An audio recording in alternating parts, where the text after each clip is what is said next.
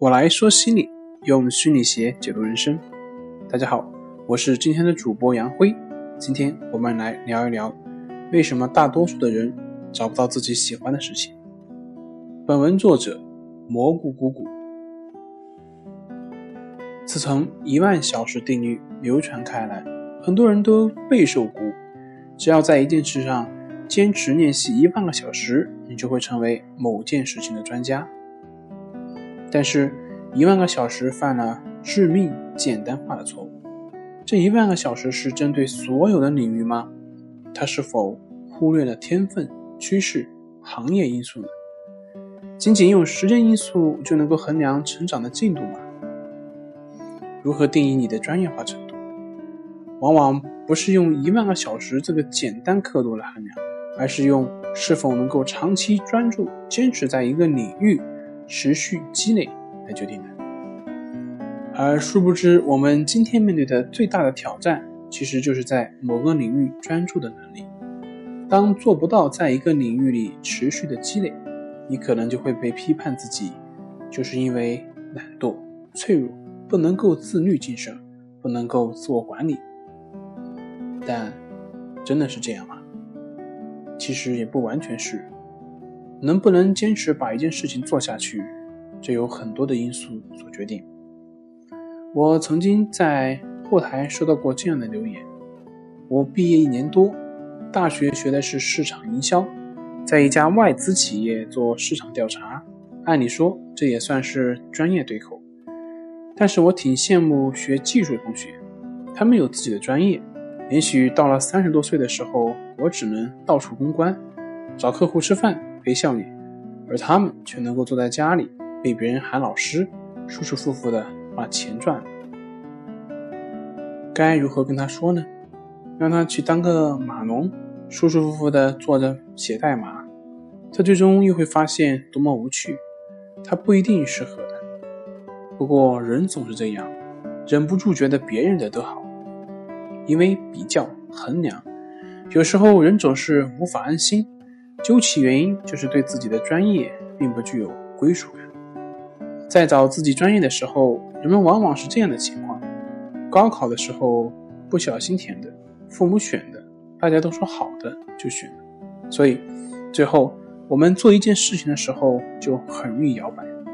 要做什么事，能坚持下来，最重要的就是甘心。管理学上有句话叫做。不要以战术上的勤奋来掩饰你战略上的懒惰。很多人很努力，但却很受挫折，也很迷茫，是因为其实想不清楚，这就等于坚持不下来。首先，要确定自己在某个领域专业的地位，其实就是确认我们自己这个社会的角色需要与自己认可的内在自我形象是一致的。如果你渴望在人群中占据话语权，渴望得到更多的人际网络的掌控，你就不可能坐在那里当一个虽然工资高，但是天天见不到人，只会吭哧吭哧写代码的码农。当你期许的和职业给你的角色定位两者是吻合的，你最有可能会成为内外合一的自我实现者。然而，难的是。你需要去搞清楚这个世界上有哪些可供你选择的角色，不同角色之间和你的关系是什么？你需要有充分的探索区域。大多数人在年轻的时候是很难够找到那件让你有归属的事情，这也是正常的，因为你的时间还没到。当你与这个世界碰触过，积累起了对自我的了解。对社会运作体系的了解，就会来到一个由量变到质变的时刻，好像忽然就明白自己想要的是什么，答案就会自动的出现。那是一个时机，代表你的积累达到了让答案自动浮现的程度。如果你继续迷茫，只有一个可能：底层认知还不够。那么。你要做的很重要的事情，仍然是继续的积累对世界和自我的认知，持续的思考，促成答案的涌现。在探索期，你可以换工作，可以换行业，但是最推荐的做法就是从做好手头那件让你成长最快的事情开始。请你累积起金钱，它能够为你正确的选择保驾护航。请你积累起经验，在困难和事件当中，根据世界给你的反馈，持续的调整对自己的认知，积累起对未知世界的认知和思考，阅读与行业领袖的交流，探索其他未知的相关的领域。很多人遇到困难就想逃避。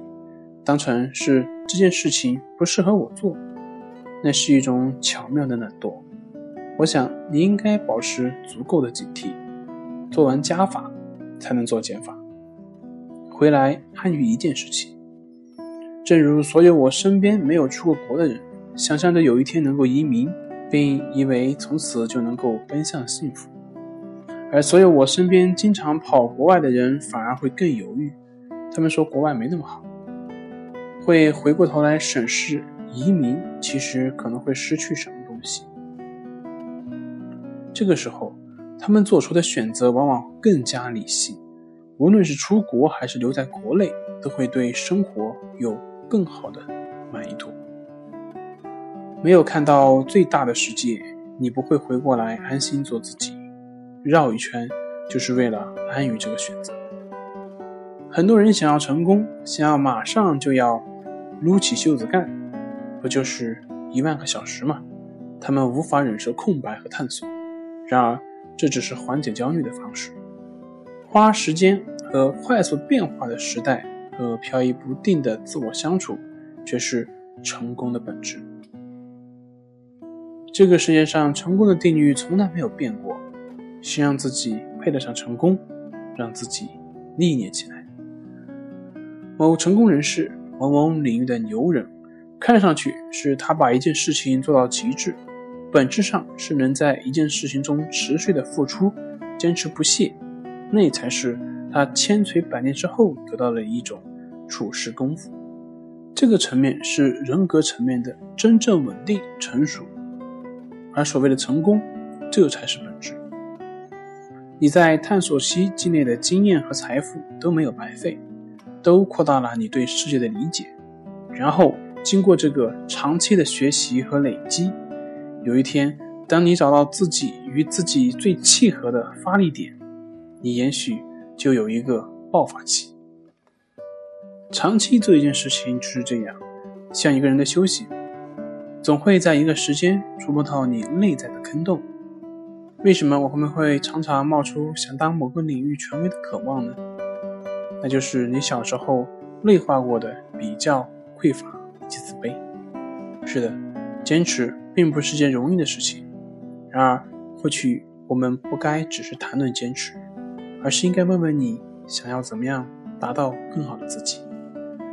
不是一个选择促成了意义，而是我们在对一件事情的持续、刻意的投入当中找到了选择的意义。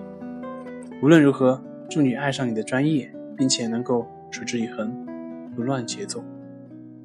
好了，今天就分享到这里，咱们下回再见。